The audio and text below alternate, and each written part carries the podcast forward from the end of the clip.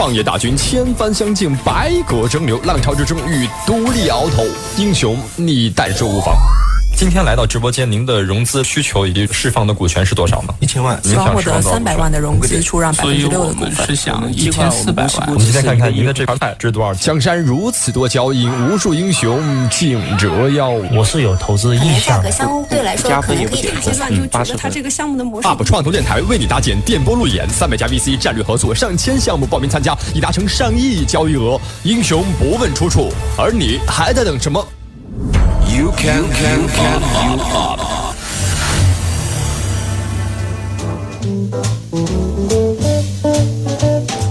大家好，欢迎收听创投的节目 U up，我是主持人张庸。今天在上午的十一到十二点，我们继续项目的分享。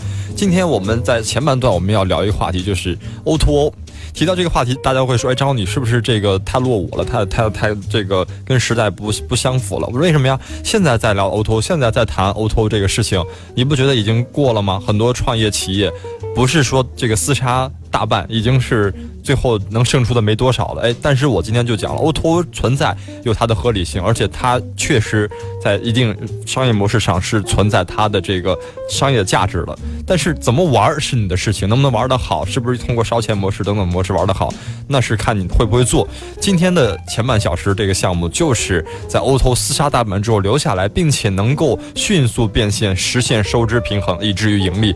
这个项目今天来跟大家在直播间半小时。分享哈，大家可以听听。今天我们这个话题就是怎么样在 O2O 的这个厮杀当中能迅速的能生存，包括活得非常好。今天我们请到了这个闪修侠的 CEO 王源来一块儿去分享他的这个生存的法则。我们马上请出今天的嘉宾王源，你好。哎，你好。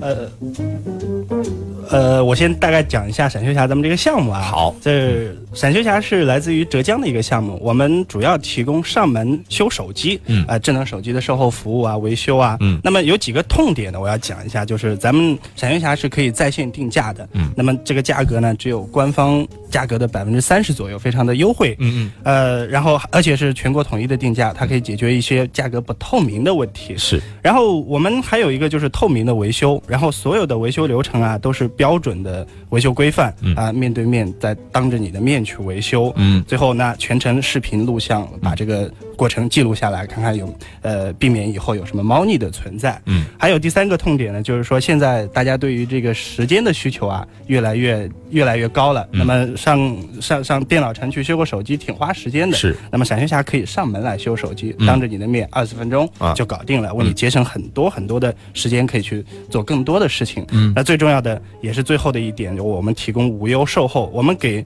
维修的手机啊提供超过一年的这样的一个售后的质保服务，嗯，那么这样的话就解决你的维修的后顾之忧了。所以对于闪现侠来讲呢，我们。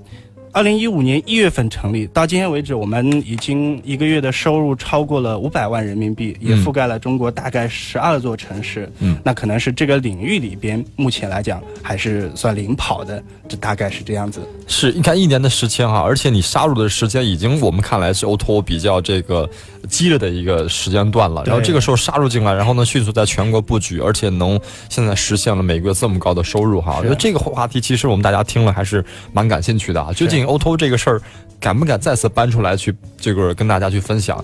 呃，究竟怎么能活下来？现在应该没有人太多人有这样的底气说这样的话了。之前我们节目当中还请了蛮多 OTO 的，是有社区类的，有这种上门按摩的，有洗车的，是有修车等等，是特别多。现在我们再次打电话跟这个船主在平时一块撸串啊之类在聊，是大家都活得这个非常艰难哈。对，看你今天来的时候，这个春光满面哈，然后这个 昨天晚上经历的暴风雨，今天这个这阳光非常好哈。对，所以你今天又。谈到说，我我项目是盈利的，我们一看眼前一亮，说这项目怎么能盈利呢？对对吧？O2O 不都是这个补贴战争吗？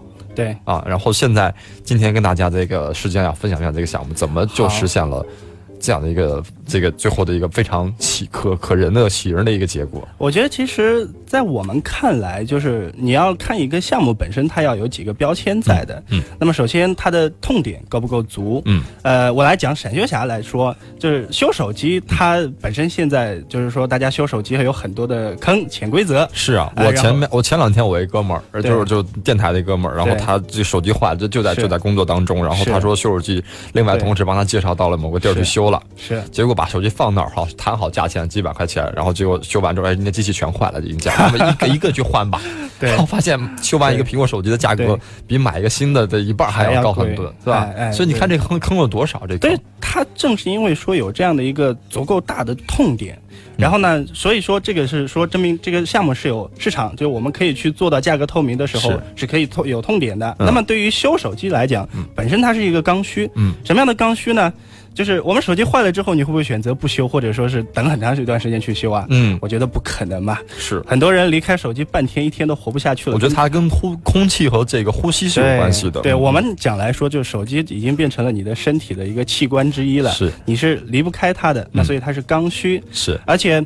呃，它其实是有一个技术含量的存在的，也就是我们所谓的壁垒。尽管我们看起来修手机是一件很呃门槛很低的事情，但是你要是如果涉及到我们各个领域，比如说供应链，嗯，呃，比如说服务质量的把控，嗯，哎，比如说维修时效性的把控等等等等等等这样的一些东西，你当你把它做好的时候，你沉下来的时候，你会发现哇，我要去解决的问题太多了。是，所以有了痛点，有了刚需，有了技术含量，那么。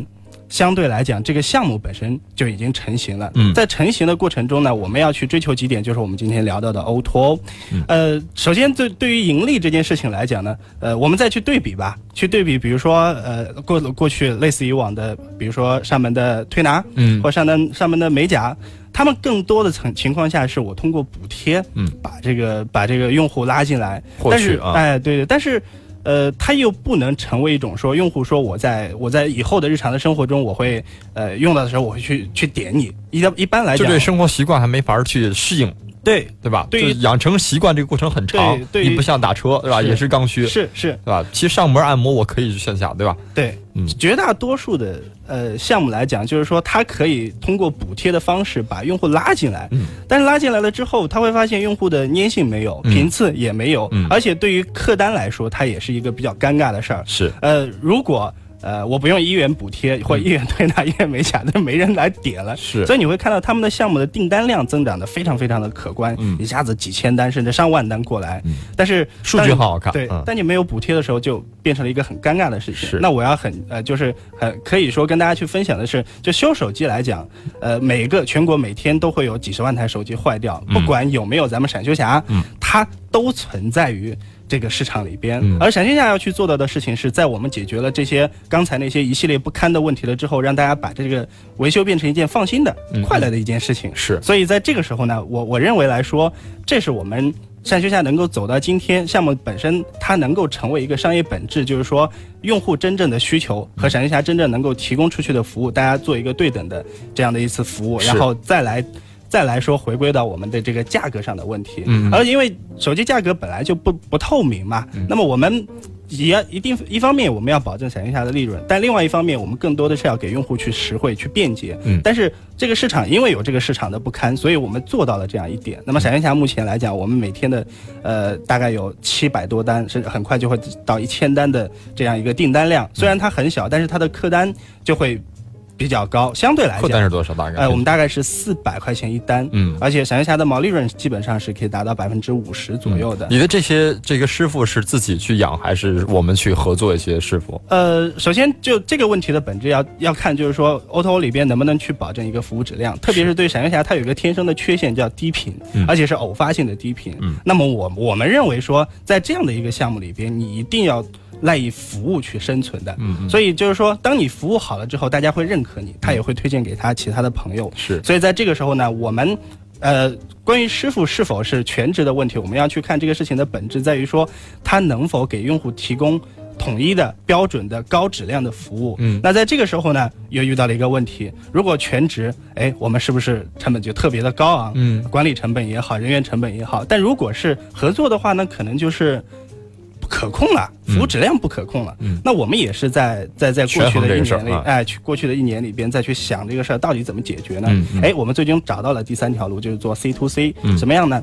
就是工程师全职的去合作闪电侠这样一个平台。嗯，那么我们对工程师的管控可以做到像。自有员工一样的管控。但是对于工程师来讲，我们是一个合作方，你在这里维修了一单，我们会给你多少钱的分成？没有底薪啊？对，相对来讲，我们虽然是没有底薪，但是我们可以保证它的订单量。也就是说，闪电侠可能平台有一千单每天，那 OK，我们可能匹配五单一个人，在这个时候呢，他每天是有。足够多的收入，而且是超过这个行业平均水平很多，可能一倍甚至两倍的这样的一个水平在这里，他又能得到他的收入，嗯，然后又能够像闪修侠给用户提供始终如一的高品质的这样的一个服务质量的时候，这问题你你是上门吗？现在还是？哎，基本上全部都是上门，全部上门啊。对，然后上门的话，你就不需要什么这个产品的记录之类的了吧？呃，您是说什么样的记录？就是比如说你刚才说视频记录啊，或者是我的一些呃，他应有的拿走的一些这个客户的一些动植这个行业的一些记录啊。呃，我们是这样，就是在。开始维修的那一刻，就全全程的视频记录就开始。但是如果上门，你就在我跟前去修。对对对，我在你面对面对面，比如说我们在做节目的时候，可能工程师就在边上，哎，二十分钟手机就修好了。嗯，呃，非常方便，也非常放心的去交给他。那你跟这个合作方他没有签任何的这种劳工合同？呃，我们是合作的合作方式。对对。所以就是他们，他们需要你在下单之后，就是平台下单之后，他们必须要去在一定时间内到达这个客户，因为修手机其实是一个很急的事儿，是对吧？就跟我们买电商一样，今天买，明天就需要必须要货看到货。对，其实你也没有那么急，但是手机其实很急的，对吧？你一个小时没有信息，你就会你就会抓狂。这个要这个其实我还是非常了解的，因为在过去的几年里边，我大概修了我我自己创办的一间公司修了十几万台手机，我也跟一两万的用户，真正的我们修手机的用户聊过天，他们。我们要急之所急嘛，嗯，所以在这个时候，我们用闪电侠的话来讲呢，就是说，呃，我们要去追去推一个数据，对工程师的管控来讲，你不能说，哎，你马上过去，那我们去讲究什么呢？四小时修复率，十二小时修复率，啊，或或者说是一些项目可能做不到的话，他推二十四小时修复率。那么我们可可能很骄傲的一点，说是尽管在这样一个可能订单密度还不是那么高的情况下，我们在过去的几个月里边，我们已经达到了当天的修复率可以达到百分之七十五以上，嗯，也就是说，一百个人里边有七十五个人在早上下了单，晚上就可以修好，而百分之呃六十以六十左右的人已经可以达到四小时修复。什么概念呢？就是说。八点下单，十二点钟修复，嗯，哎，就这样的一个数据。然后，其实对于用户来讲，一方面是迫切的需要去马上解决的我这个问题，嗯，另外一方面就是放心嘛。这两点来讲，对于我们合作这件事儿来讲，哎，我们通过数据的管控，通过对于工程师的呃各个方面的数据的追踪，都是可以去做到。比如说工闪电侠工程师下了单之后，就你下了单之后，工程师十秒啊十分钟之内。会联系你，然后呃，一般来讲四小时之内就会上门给你修好。这就是我们对于数据来讲，对于这些合作工程师的管控。而且相对来讲，我们现在的这样的一些数据已经做到了行业呃领先，可能领先很多很多的这样的一个数据了。是能透露一下咱们合作的这工程师选购有多少了吗？呃，其实我刚才已经讲到了一个比例，比如说闪电侠现在每天是七百单，然后我们人均是以五单的匹配数据上来的，大概也就是一百五十个工程师左右吧。嗯嗯，对，这个排外吗？因为这种类型的项目还蛮多的，呃，相对来讲，工程师在这里，你要考虑到他在这里已经有接不完的单子了，嗯，那就没有精力再去其他平台，所以你让他吃饱了。对，我们的工程师可能早上九点钟开始接单，一直到晚上十点钟、十一点钟还在修。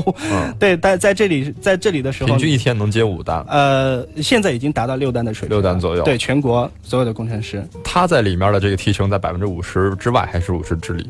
呃，当然是这个五十之内，就是说我们的。呃，我们的毛利润是百分之五十，然后工程师会在这个毛利润的百分之五十里边分成一部分。对对对，然后一方面来讲呢，就是说保障工程师的收益，另外一方面也是平台生存的啊这样的一部分利润吧。嗯，对对。所以获客的方式怎么获客？呃，这个其实就非常有意思的一件事情，可能很多的低频 O2O。都在这个问题上遇到了很大的坎儿。是，那么我可以去跟大家去分享一下，我在去年的时候，嗯，展霞去年在五月份的时候，我们拿到了第一笔五百万的天使投资。嗯，当然我们也像诸多的 O2O 项目一样的，我们开始了一些大规模的，呃，一元贴膜啊、上门补贴啊这样的一种方式。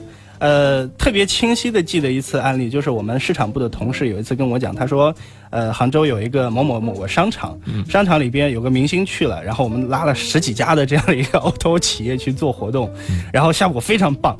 然后那当时我就在想，我说，哎，呃，我说这位同事，你你记得跟你去一起做活动的另外一家 O2O 公司的名字叫什么吗？他摸了摸头，他说好像叫什么什么什么。当时我就很懵了，你知道吗？因为其实很简单啊，一一个一个用户来讲，他一次性接受十几个品牌，而至于我们的工作人员都不记得旁边那家。公司叫什么名字？你怎么样能让用户记住呢？所以，呃，我们我们分析了，就当你补贴，我们在杭州补贴了有一百多万，然后补贴完了之后，呃，来拉来了十几万粉丝，然后我们发现，这个粉丝你能够给他唯一的一次机会，就是给他推送一次微信，然后呢，他把你删掉，嗯，这就是你所有推广带来的效果了。当然，你不能讲说。呃，闪修侠这个品牌怎么样落地？因为可能那个时候他们根本就不记得，管你是闪电侠、闪修侠还是什么样什么样的品牌。嗯，所以其实就就这样的误区、这样的歪弯路，我们也是走了很多。走，然后我们开始去反思，到底什么样的方式，我们的用户到底在哪里？嗯嗯。哎，那个时候我们又发现了一个很有趣的呃问题，就是。我们的用户很多很多用户修完之后，哎，他觉得闪电侠会不错，哎，他们办公室里边有人坏的时候，他就会主动去用口碑去传播，哎，去去推推给，比如说你手机坏了，下次你一定会介绍闪电侠给他，你说还挺方便的这个项目，所以我们就开始不断的再去摸索什么样的方式是什么样的用户是我们直接的用户，然后又不断的再去梳理。那么今年我们也是重新规划了战略，规划了这样的一个市场推广的方向，呃，也挺惨的，去年。呃，去年年底的时候，我们，呃，公司最多的时候一下子发展到八九十个人，然后后来发现所有的策略几乎，呃，在我们坚持服务这条道路是对的的时候，其他在市场推广上的全都是错的。我们去做一些没有用的，嗯，没有用的这样的一些推广方式。后来我们就全部砍人，把九十个人一下子砍到五六十个人，全国的市场人员全部把它砍掉，嗯，然后重新市场砍了。对，重新的去审视我们这个事儿到底应该怎么做。哎，结果你就会发现，其实路就越走越明明确和清晰了。我们再去分析我们用户到底在哪里。比如说，呃，我们去在杭州跟阿里巴巴合作，阿里巴巴呃西溪园区可能有几十万，呃，不是三万多个人，然后每天有很多很多的用手机要换，那我们可以跟阿里去做了一个合作。哎，咱们阿里了啊！哎，对，咱们阿里的员工修手机可以去。打一定的折扣呀，嗯，那你会知道闪电侠在阿里巴巴现在每天都要修很多很多的手机，嗯，然后大家也对这个品牌做了一定的认可，嗯，那么所以其实我觉得在低频的这个 O2O 领域里边，在获客的时候，其实你一定要去做一个博弈，就是我获客的成本和我利润之间到底能不能打平？是，如果说中间差太多，而且不是可预期的，不是可控的亏损的时候，你就。尽早放弃这件事情。嗯，那所以其实，在后来的时候，我们也是总结了一个，呃，小小的一个心得，就是说，在，呃，平台、手艺人和用户之间，我们一定要遵循一个闭环理论。什么样的闭环理论呢？我花两分钟来讲一下这个事儿。就是，首先，我们刚才讲了，服务质量在低频的 O2O 里边一定是非常重要的。那么，服务质量由谁来体现？那当然是由工程师来体现。那由工程师的体现，我们如果要保障让工程师很好的提供服务的时候，你就要给他创造一个很好的环境，呃，良性竞争的环境也好，或者是收入的环境也好。那么也就意味着你平台要让工程师给他提供更好的服务的时候，你要给他带来更多的订单。然后平台在这个时候，你还不能说我无限制的给用户、给工程师去做补贴，去做一些。呃，去做一些让他提高收入，但是你在亏损的一些事情，所以这个时候这个平衡法则就出来了。我们的需求是什么？我们的需求是，平台要给工程师带来很多的订单，借由此来管控或者是让工程师提供更好的服务给用户，而用户来讲，他要。享受到更好的服务、更优惠的价格，然后更便捷的体验了之后，他可能会推荐给更多的人。这样的话，闭环就出来了。那我们，我们也是因为有这个闭环，其实很简单了。因为闪修侠，呃，可能一开始只有一两百单一天，我们不断的在追求服务品质，不断的在缩小服务时效性、响响馈，呃，响应的反馈的效率。然后在这个时候，你会发现订单的订单的增长就会变成一种。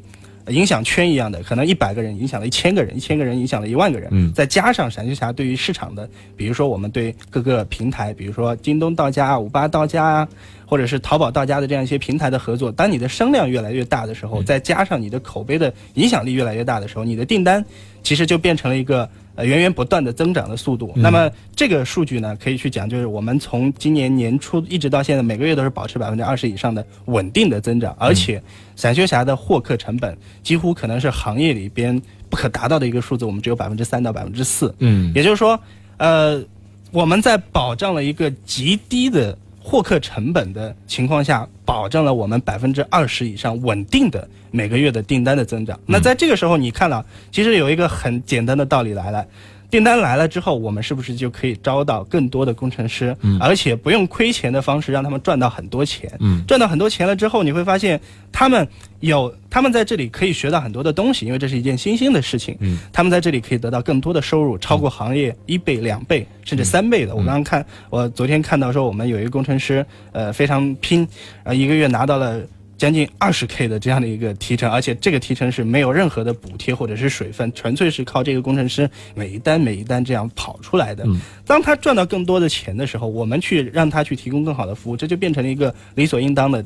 然后平台赋予了你了这样的一个工作的机会，让你赚到更多的钱，你应该让接受平台的这样的一个。我们所去制定的这样一套规则，给用户提供更好的服务。嗯，所以在这个时候呢，就是不断的良性循环，再加以闪电侠不断的在市场推广。比如说，我们今天已经和呃天猫和京东呃等等等等等等这样很多的平台达成了一些深度的合作。在这个时候，用户对于闪电侠的认知也会变得越来越好，那么我们的订单也会变得越来越高。嗯，所以呃你会发现说，当你做到了这个的时候，哎，生存就不是那么一件。很困难的事情了。是，你看，其实这个呃问题就来了哈，就很多这个 O to O 当年的品牌做的最早开始，就我们看到别人做 O to O 好，然后我就拿产品去 To VC，不断频率高去，不是去迭代，是 To VC 去拿拿投资，然后拿过来，我们就进行烧钱，因为我们意识里只有一个烧钱做补贴或用户，然后这个最后发现钱没了，然后公司死了，所以有什么百名 O to O 死亡名单都出来了哈。但其实你认真下来，就是我们也别 To VC，就真正在想。产品怎么样通过用户的这个消费习惯，他的消费心理，最后他怎么能通过他们的口碑和影响力的方式进行再次的变现和转化？对，然后让自己品牌有一个健康生存的一个这个闭环啊，良性循环，这个很重要。这个生态链远大于你去不停的破补贴，就这个事儿没想明白很多人。所以我们看从你的这个例子上再去推导之前死亡过的这些案例，其实大家都是。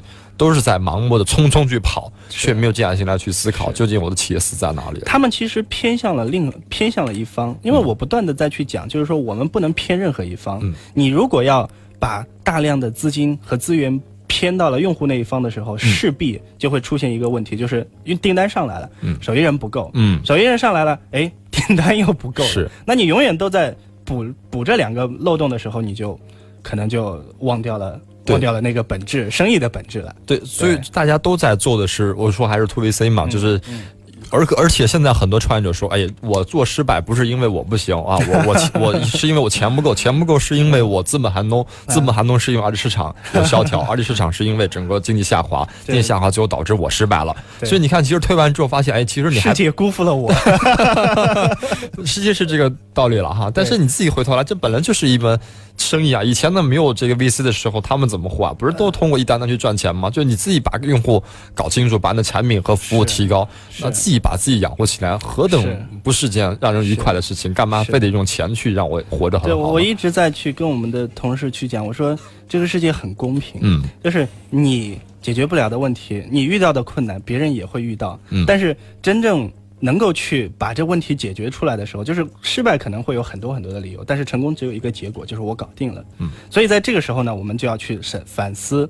呃，之前过往的 O to 你我们今天去聊的事情是 O to 到底能不能盈利嘛？嗯，对不对？在我看来，其实，呃，抛开 O to O 的本质不不去讲，就是说，我们既然不是这些外卖、呃出行、呃这样的一些这样的一些我们这些创业者能够去做的事情，那我们还是要回归到我们这个。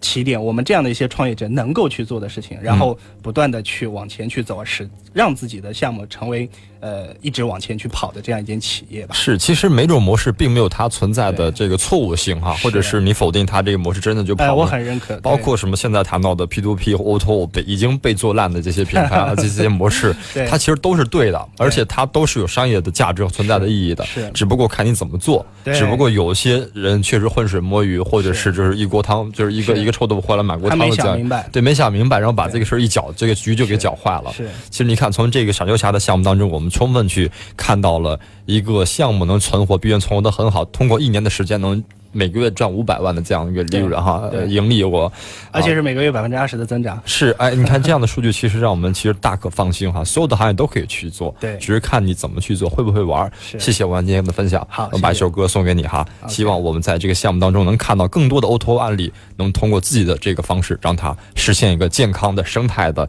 这个完整的闭环式的一个生存。谢谢，好，谢谢张勇。